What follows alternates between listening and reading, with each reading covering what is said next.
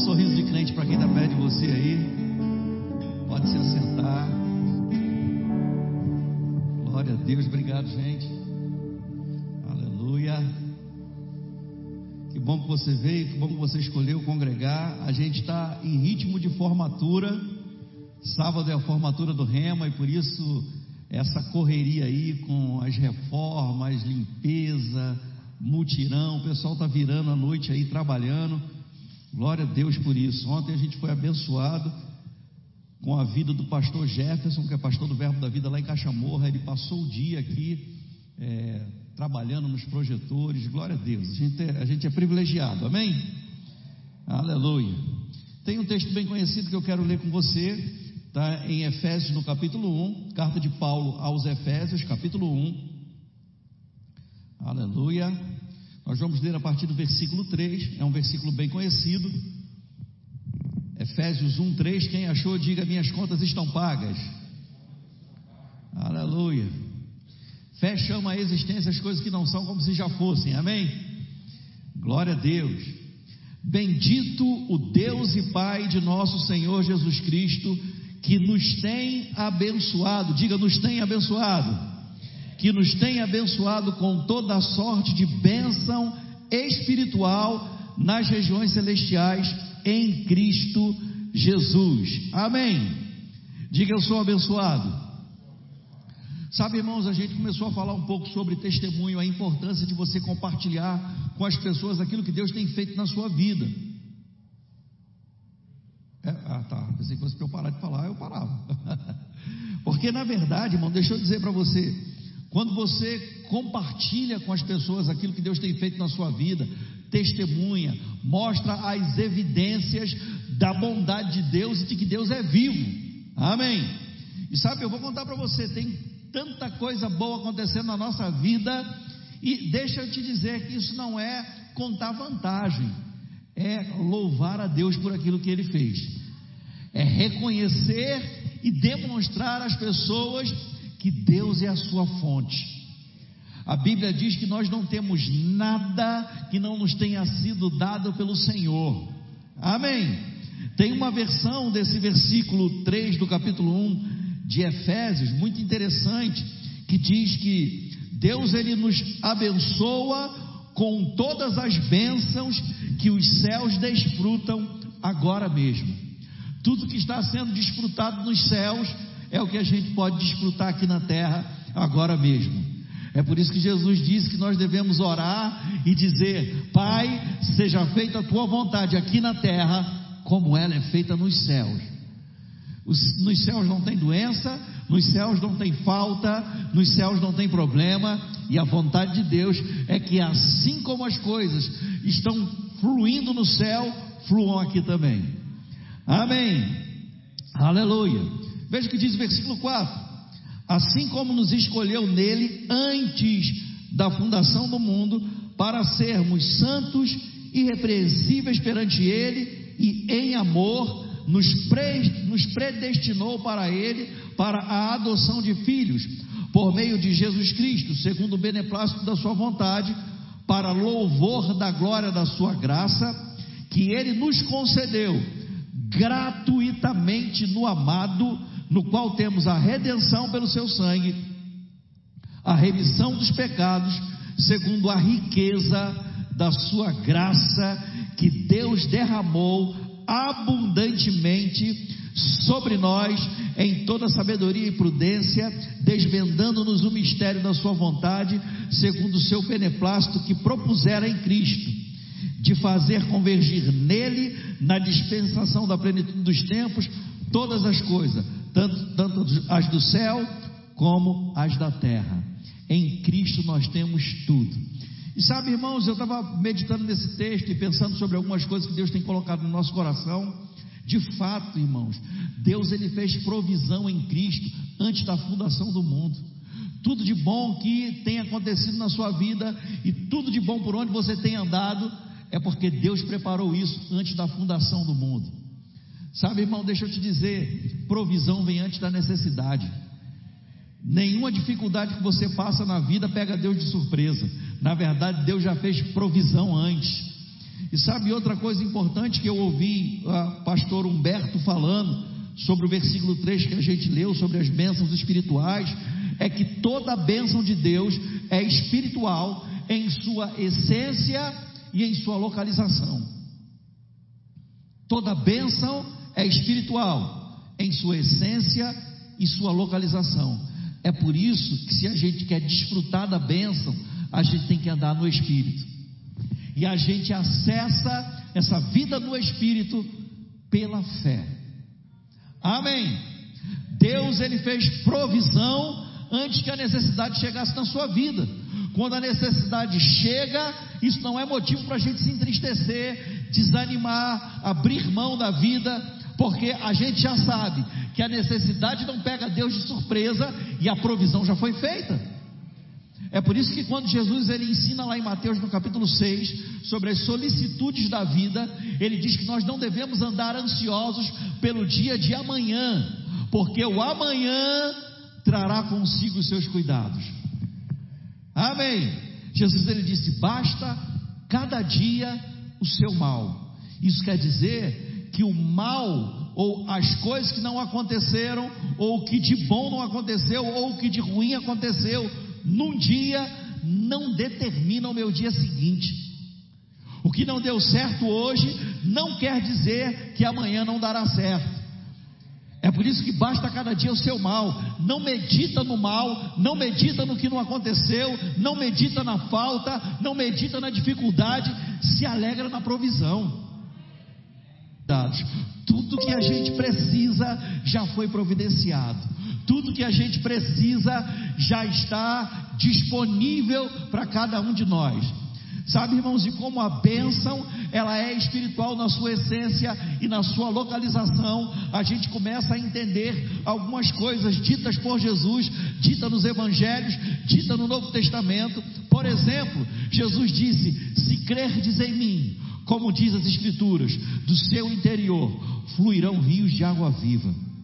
Se a gente crer certo, irmão, a gente pode andar e desfrutar da fé, e do nosso interior vai se manifestar a provisão que a gente precisa, porque a bênção ela é espiritual. E sabe, irmão, a gente precisa andar na palavra, porque quando andamos na palavra, estamos andando em fé e a gente tem como acessar tudo aquilo que pertence a gente.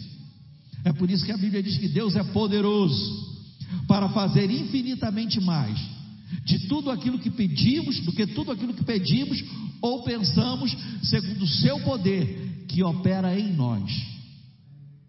O poder do Deus que faz infinitamente mais opera em nós. Ah, eu sei que tradicionalmente ou religiosamente a gente fica esperando uma intervenção de fora algo que aconteça do lado de fora, algo que a gente possa tocar, ver, chegando de algum. Não, deixa eu dizer para você, está dentro de você a provisão que você precisa.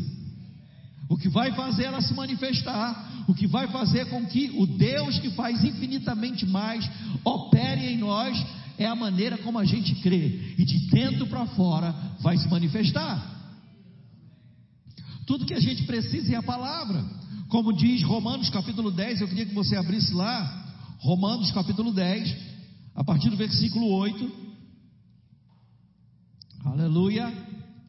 Diz assim: porém que se diz, a palavra, diga a palavra, a palavra está perto de ti, na tua boca e no teu coração. Então, não poderia estar mais perto do que ela está hoje. A palavra está perto de você, na sua boca e no seu coração. Então, de dentro para fora é que a provisão vai se manifestar. Tudo que você precisa não vai vir de fora para dentro, e sim de dentro para fora. Amém. A palavra está perto de você. Se você crê em Jesus, como diz as Escrituras, do seu interior fluirão rios de água viva. O Deus que faz infinitamente mais, Ele vai fazer além daquilo que você pede ou pensa, segundo o poder dele que opera em nós. Diga em mim. Porém, o que se diz, a palavra está perto de ti, na tua boca e no teu coração, isto é, a palavra da fé que pregamos, pregamos. E deixa eu dizer algo para você: a palavra da fé não é um movimento, a palavra da fé não é uma dispensação, nem é um grupo específico de igreja. A palavra da fé é essa palavra aqui. É a palavra que pregamos. É a palavra que nós temos recebido. Amém. Toda a palavra de Deus é a palavra da fé. Amém. Aleluia. Glória a Deus. Ela está perto de você, na sua boca e no seu coração. E eu quero que você entenda isso porque você já andou nessa prática, ou você já praticou o que a gente vai ler aqui, e essa é a razão de sermos filhos de Deus. Porque o princípio que a gente vai tratar aqui é o princípio que fez a gente ser salvo e nos tornarmos filhos de Deus. Amém. Palavra está perto de você, na sua boca e no seu coração. Isso é, a palavra da fé que pregamos. Se com a tua boca confessares Jesus como Senhor e em teu coração creres que Deus ressuscitou dentre os mortos, serás e fomos salvos. A gente creu com o coração e a gente confessou com a boca. A Bíblia diz em Romanos no capítulo 8 que o Espírito de Deus testifica com o nosso espírito que nós somos filhos de Deus. Por dentro, a gente sabe que a gente não era antes, mas agora a gente é filho de Deus. A gente tem essa convicção por dentro, esse testemunho interior. Isso não tem nada a ver com denominação. Pode ser que alguém diga: ah, Eu não acho que você é filho de Deus porque você usa é, essa, esse determinado tipo de roupa, ou esse corte de cabelo, ou essa barba, ou você tem esse jeito. Então o que as pessoas falam não importa. O que importa é o testemunho que você tem por dentro. Por dentro eu sei porque eu sei que eu sou filho de Deus. Pessoas podem achar que eu não sou filho de Deus por alguma razão, mas eu sei por dentro. Amém. E se eu sei por dentro que eu sou filho de Deus, e se foi dessa forma que a, a, convicção foi gerada no meu coração, eu sei que esse princípio eu posso aplicar em qualquer área. Crer com o coração e confessar com a boca.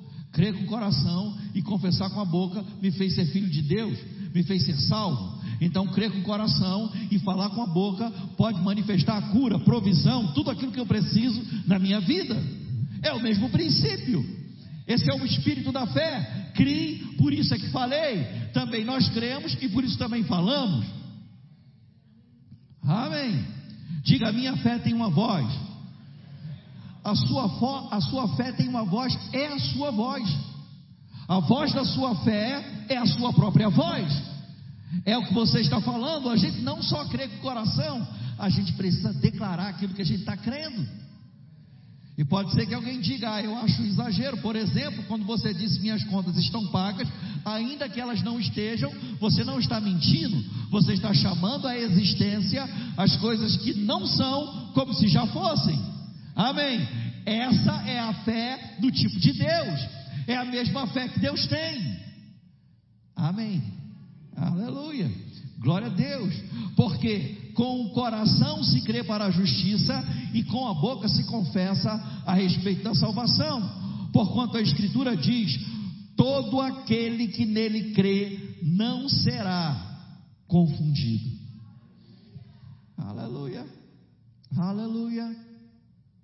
Sabe, irmãos, quando nós aprendemos isso, e, e essa foi uma das coisas que mais fascinou a gente, saber que a gente tem o poder de liberar palavras e que há poder mesmo nas nossas palavras e que o universo inteiro pode ser construído, o nosso universo, a partir daquilo que a gente fala. A gente pode ter a vida que a gente quer ter, declarando e permanecendo declarando.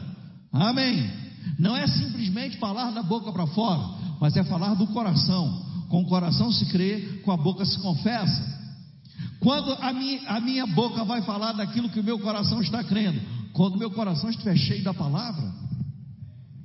Sabe, irmãos, em tempos de pressão, em tempos onde a gente é, é enfrenta adversidades, é aí que de fato a gente vai deixar sair pela nossa boca aquilo que a gente está crendo com o coração. Quando há pressão, quando a gente é apertado, a gente não tem tempo de racionalizar, de pensar, de processar o que a gente vai falar. Eu sei, por exemplo, que quando a gente chega na igreja, a gente adota uma linguagem evangélica.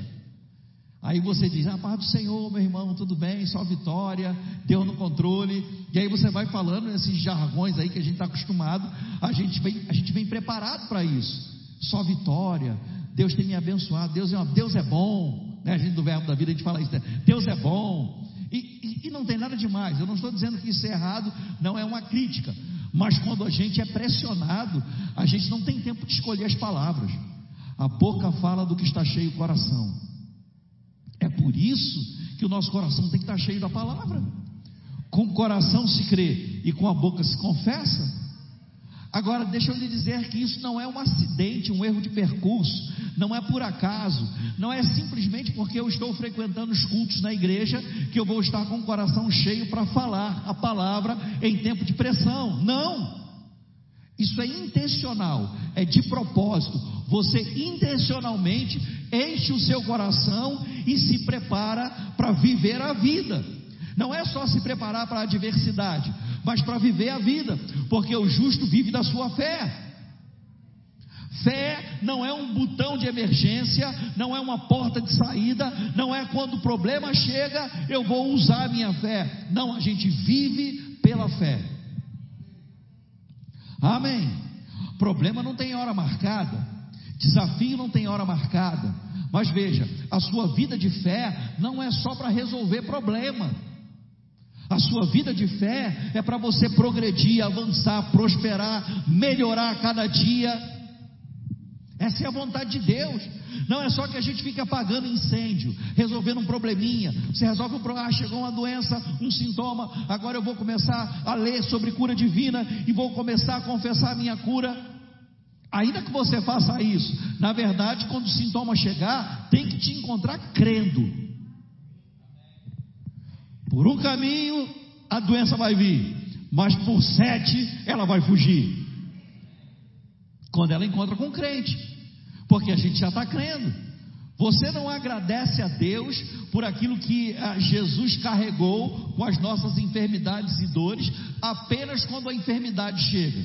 Você vive uma vida de gratidão, sempre agradecendo e reconhecendo o sacrifício de Jesus.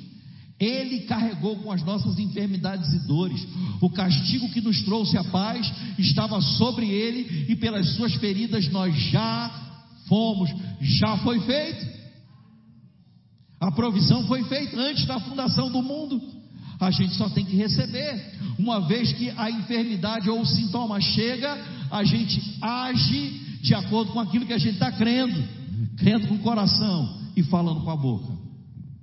Então, diariamente, de propósito, intencionalmente, o tempo todo, a gente deve estar se enchendo da palavra. Existe uma coisa que nós chamamos de meditação, e a Bíblia fala sobre isso. A meditação é estar falando a palavra, pensando na palavra, declarando a palavra, até que o seu coração esteja cheio da palavra. E um coração cheio da palavra, mesmo não querendo, quando você for pressionado, o que vai sair por sua boca é palavra. Amém. Porque nós somos quem somos quando não programamos o que falar. É por isso que os de casa são aqueles que de verdade conhecem a gente. Porque a gente não se programa para ser uma pessoa diferente em casa. E, e, sim, a gente não deve fazer isso em lugar nenhum. Porque o nome disso é hipocrisia. A gente deve ser a gente mesmo aí embaixo, aqui no púlpito, quando a gente está pregando e ensinando. É por isso que a gente não muda a voz quando a gente vai pregar. A gente não tenta dar uma de locutor. Eu quero saudar a igreja com uma santa gloriosa. A gente não precisa impostar a voz. Deus conhece a nossa voz como ela é de verdade. Então a gente é a gente mesmo. Amém. E seria uma vergonha a gente chegar aqui no púlpito e tentar ser uma coisa diferente daquilo que a gente é em casa, já que a nossa família congrega com a gente. Amém. E mais ainda, ou mais grave ainda, é saber que todas as coisas estão nuas e patentes diante dos olhos de Deus. Deus conhece a gente de verdade, até mais do que a gente mesmo. Amém. Você não precisa ser uma pessoa diferente, você só precisa viver uma vida de fé, melhorando a cada dia, progredindo a cada dia. A vida do justo é como a luz da aurora que vai brilhando mais e mais, até ser dia perfeito. Como disse o apóstolo Paulo, eu não julgo ter alcançado a perfeição, mas uma coisa eu faço: é, é que esqueceram-me das coisas que para trás ficaram, eu sigo para aquelas que estão diante de mim. a gente segue avançando. E deixa eu lhe dizer: deficiência, erro, falha, não é desculpa para você ficar paralisado. Não deixe que o diabo prenda você com condenação. A gente está num processo de aperfeiçoamento e melhorando a cada dia. A gente está avançando a cada dia. E a gente deve celebrar os pequenos avanços. Amém. Melhorando a cada dia se enchendo da palavra. Como a gente faz isso? Cooperando com Deus, se enchendo da palavra, declarando a palavra, confessando a palavra. Não há mais condenação para aquele que crê nós somos da fé. Então você declara isso: eu sou a justiça de Deus, eu tenho perdão, eu sou filho de Deus, eu tenho a minha consciência tranquila, eu estou fazendo a coisa certa, ainda que eu tenha errado, eu reconheço o erro e avanço, esqueço-me das coisas que para trás ficaram, sigo para aquelas que estão diante de mim, eu continuo crescendo, continuo progredindo. Amém. Como a gente lida com o erro? Se arrependendo, não entrando debaixo de condenação. O diabo está sempre pronto para acusar, condenar, apontar o dedo. A gente deve seguir avançando. Amém, irmão? Ninguém tem o poder de paralisar, de impedir que a gente cresça, a não ser a gente mesmo. Amém. Eu sempre gosto de falar do exemplo de Jesus quando curou aqueles dez leprosos. Então, imagina um negócio desse. Eu não sei se você consegue visualizar isso, mas Jesus ele está ah, caminhando, se depara com dez leprosos e ele cura aqueles dez leprosos. E eles vão embora e apenas um, quando reconhece que está completamente curado, dos dez, apenas um volta para agradecer. Jesus pergunta: cadê os outros? Cadê os outros nove? Então, parece, e não é uma doutrina, que a ingratidão é muito maior do que a gratidão. Mas o que eu quero que você considere como importante é que Jesus não desistiu do seu ministério de cura, porque a ingratidão foi maior do que a gratidão. A gente vai ter que lidar com isso na vida, irmão, faz parte da vida. Mas a gente tem que continuar continuando. Jesus continuou curando leprosos. Jesus continuou com o seu propósito. Jesus continuou avançando, fazendo o que tinha que ser feito. Você sabe e lembra que Jesus foi traído que Jesus foi negado, e no começo do seu ministério, incompreendido até pela, pela família, mas ele continuou continuando. Ele não parou. Por que ele não parou? Porque ele viveu uma vida pela fé.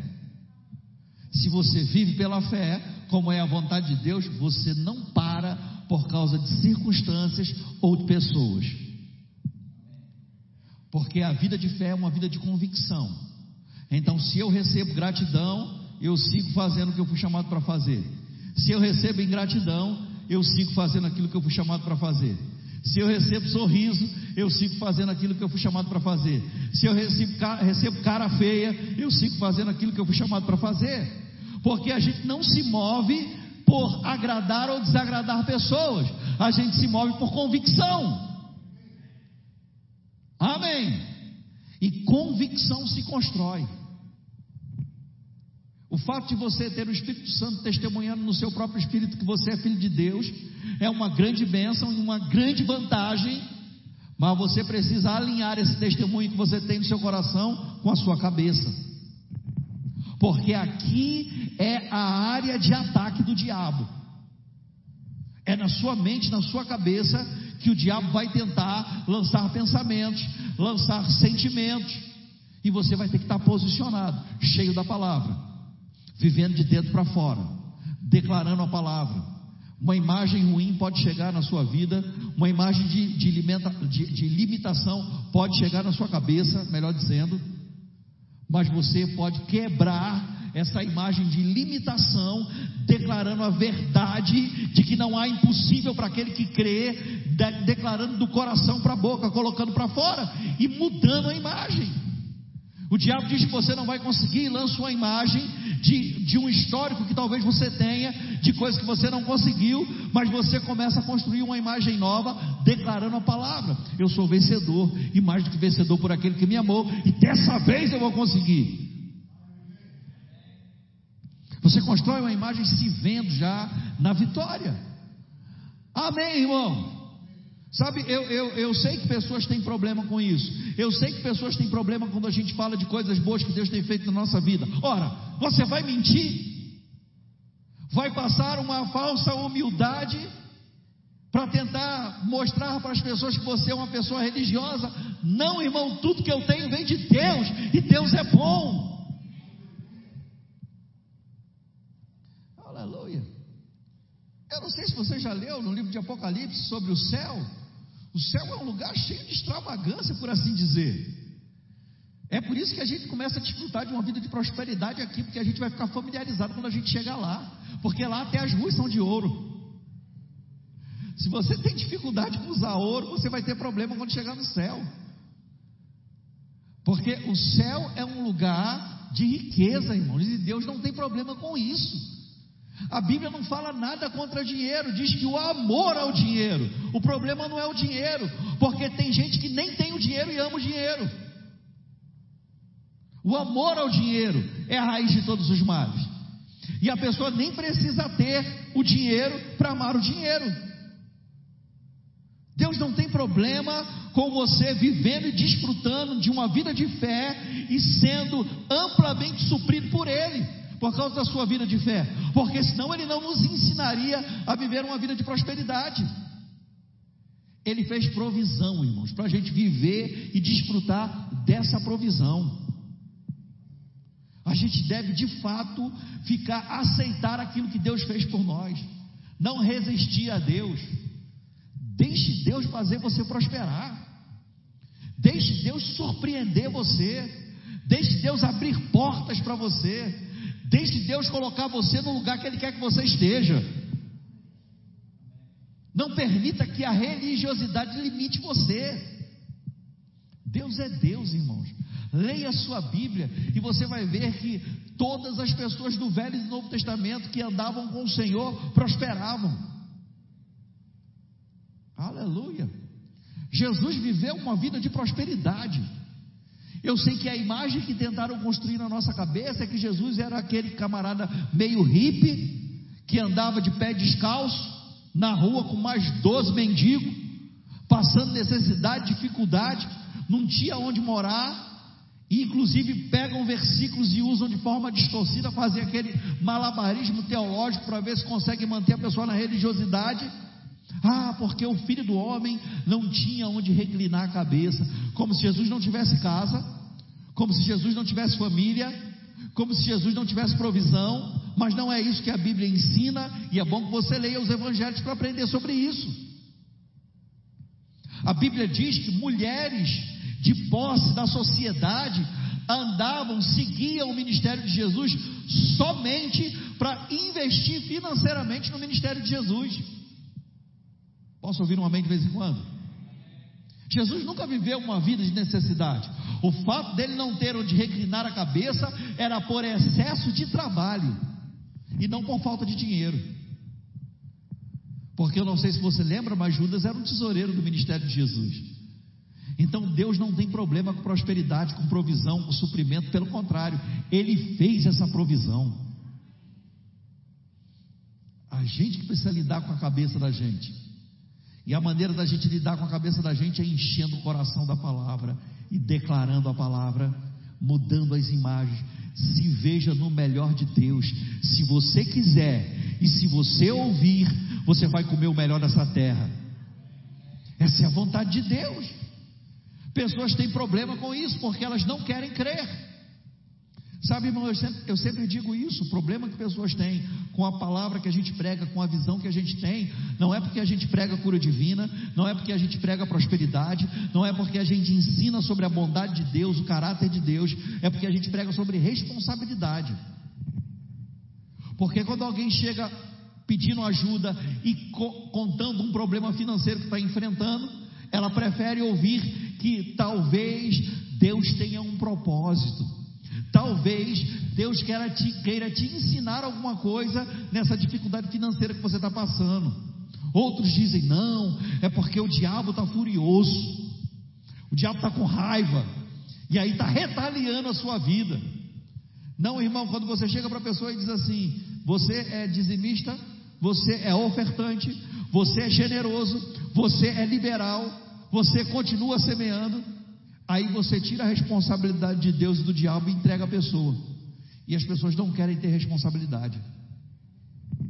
É mais fácil colocar a culpa em Deus ou no diabo. É mais fácil colocar a culpa no, no, no, no destino, na sina, sei lá, no karma evangélico. Não, irmão, deixa eu dizer para você. Hoje nós temos autonomia, e uma vez que a gente tem a vida de Deus, a gente tem liberdade de escolha. E tudo de bom e de ruim que acontece na nossa vida é uma questão de decisão. E se for uma ação demoníaca, a gente tem autoridade no nome de Jesus para paralisar o diabo. Porque para isso se manifestou o Filho de Deus, para desfazer as obras de Satanás. É uma questão de escolha. A gente prega responsabilidade. Quando a gente diz que você tem que viver uma vida de fé, a gente está dizendo que fé vem pelo ouvir e ouvir a palavra de Deus. Quem tem que assumir a responsabilidade de ouvir a palavra de Deus sou eu e você. A vida de fé não é simplesmente se tornar evangélico e porque eu frequento a igreja, automaticamente eu estou vivendo pela fé. Não.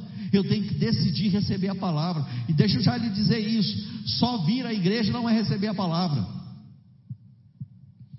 Porque se eu vier para a igreja para dormir na igreja, para ficar desatento na hora da palavra, para ficar pensando nas coisas que eu tenho que resolver, ouvir só por vir com atitude social, quero rever os amigos, eu só estou gastando tempo.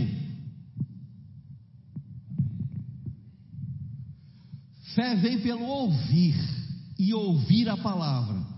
E aí a responsabilidade minha é ouvir. E a atitude para ouvir a palavra é que vai determinar o resultado na minha vida.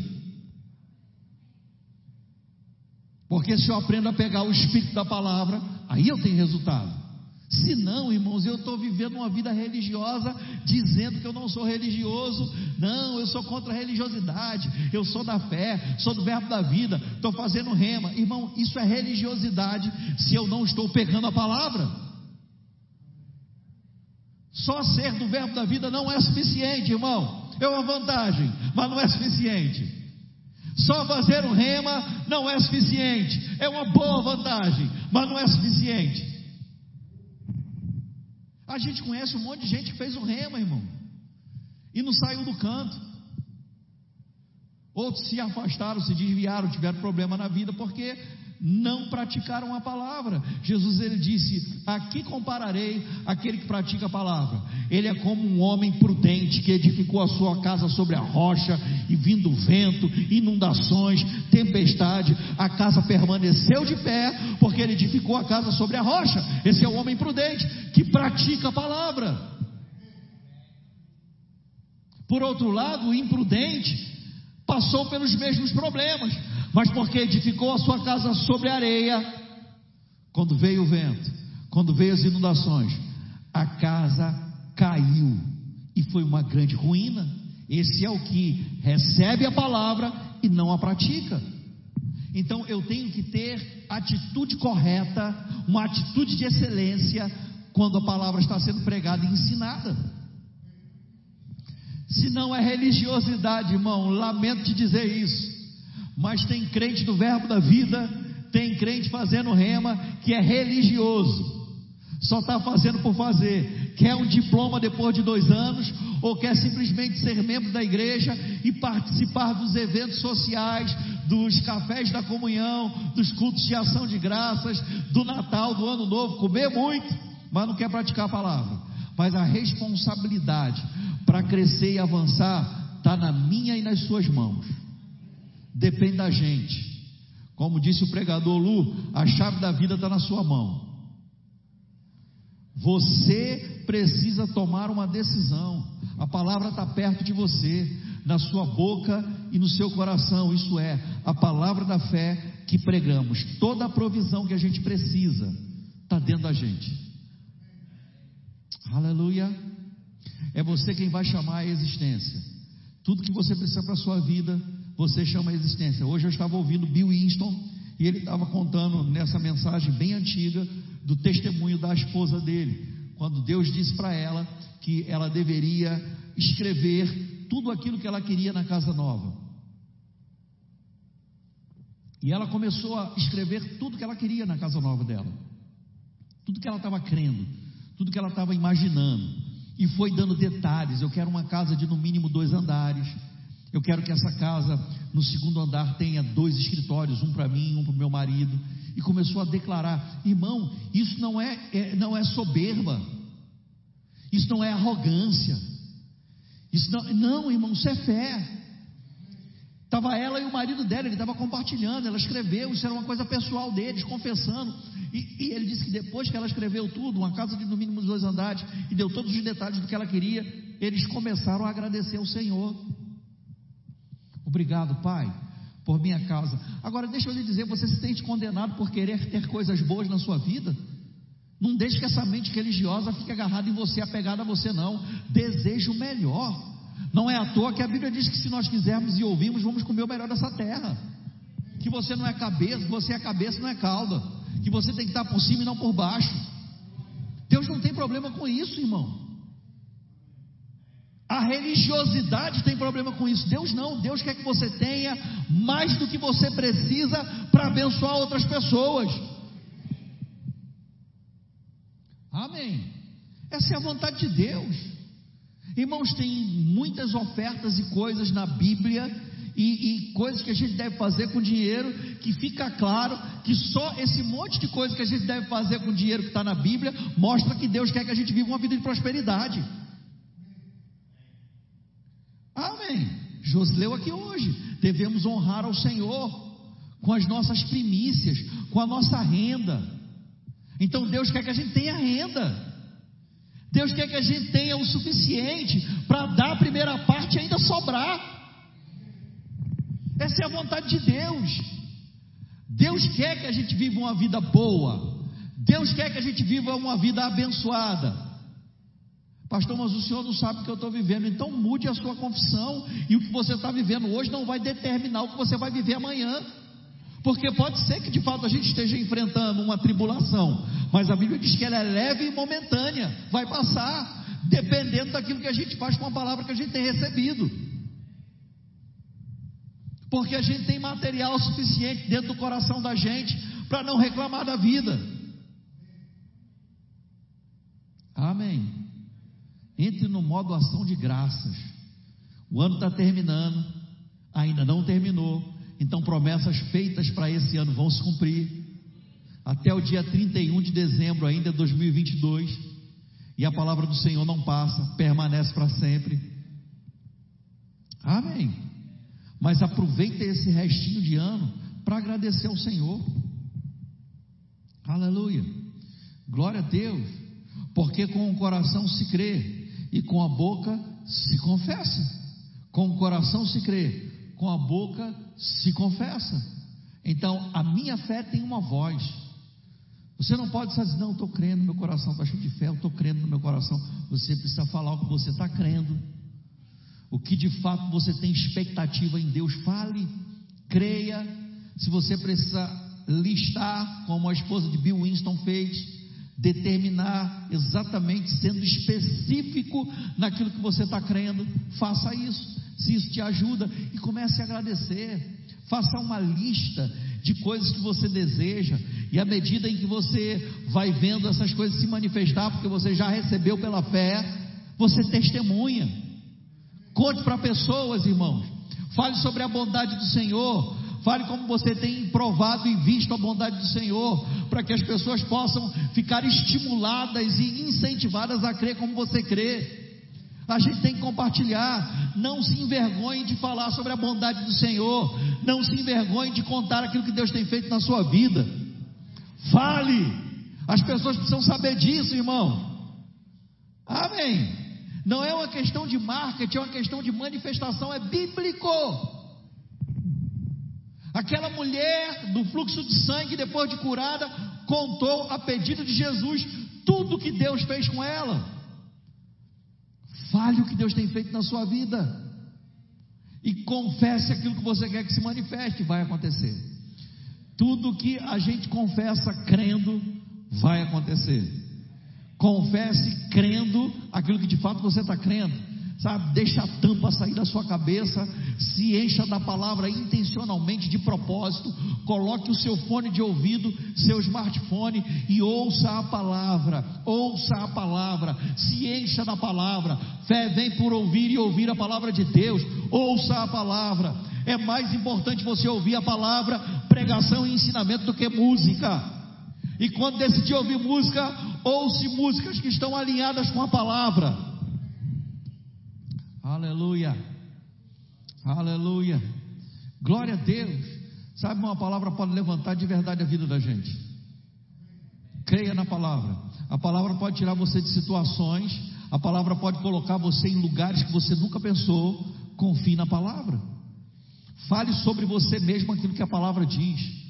Não fale sobre você aquilo que pessoas estão dizendo e talvez aquilo que você mesmo acha sobre você. Fale o que a palavra diz. Você é vencedor, sou vencedor, eu sou abençoado, eu sou filho de Deus, sou coroa da criação, sou cabeça e não sou cauda, estou por cima e não por baixo, não é soberba, é concordar com Deus, muito pelo contrário, concordar com o que Deus diz é se humilhar debaixo da poderosa mão dele, para que ele em tempo oportuno exalte você. Soberba é falar o contrário daquilo que a Bíblia diz.